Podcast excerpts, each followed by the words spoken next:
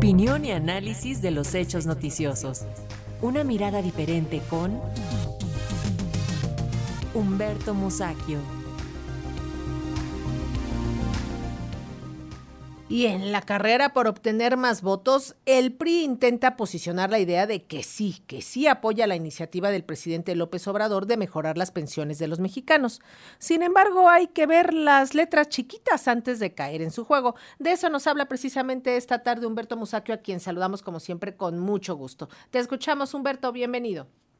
Gracias, Lénica.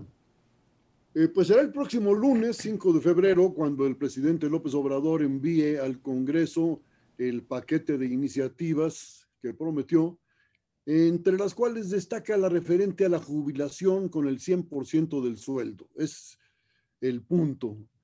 Cuando se hizo el anuncio, los malquerientes del gobierno actual no se guardaron sus críticas, pues para ellos aquello representaría casi una catástrofe nacional. ¿Cómo darle 100% del sueldo? Sin embargo, esa crítica ha dado un paso atrás ahora que el PAN y el PRI han anunciado su apoyo a la iniciativa, lo que por supuesto despierta sospechas. Desde luego, elevar las pensiones de esa manera ofrece dificultades, pues significa un aumento considerable en un rubro que representa ya una pesada carga por la fragilidad del sistema fiscal. Por eso mismo, la forma enfática en que la oposición ha salido a prometer apoyo a la medida pues yo diría que despierta sospechas o por lo menos tiene sus bemoles. De votarse la iniciativa durante la actual legislatura, Morena no, no tendrá problema para sacarla adelante siempre y cuando el PRIAN cumpla con apoyarla. Si como apuntan las encuestas, Morena gana la elección presidencial, Claudia Sheinbaum tendrá que hacerle frente al compromiso y ver de dónde saca dinero para cumplir con lo dispuesto por la reforma de las pensiones.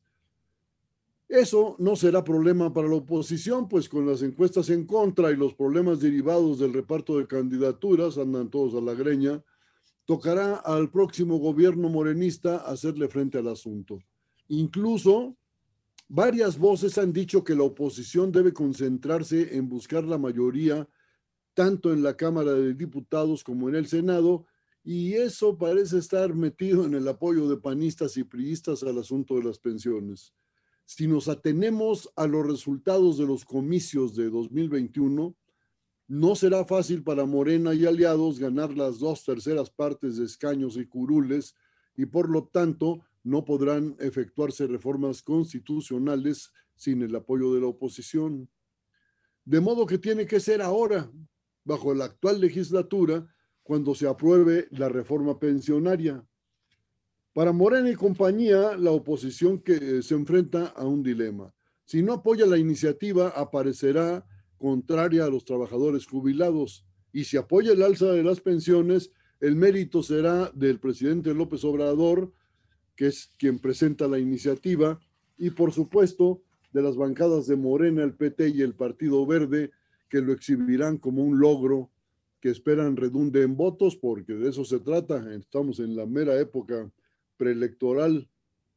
De este modo, el asunto representa un negocio redondo para Morena y aliados, pues una reforma en favor de los jubilados la hace, pues yo diría que casi necesariamente plausible.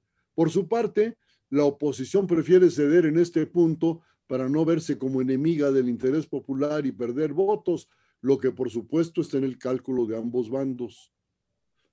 Para panistas y priistas, la medida acabará perjudicando a sus contrincantes, pues el prometer no empobrece, el dar es lo que aniquila, se dice por ahí. Y ante las marrullerías de uno y otro bando, porque aquí entre gitanos dicen que no se lee la mano, pues habrá quien levante la voz eh, criticando el juego.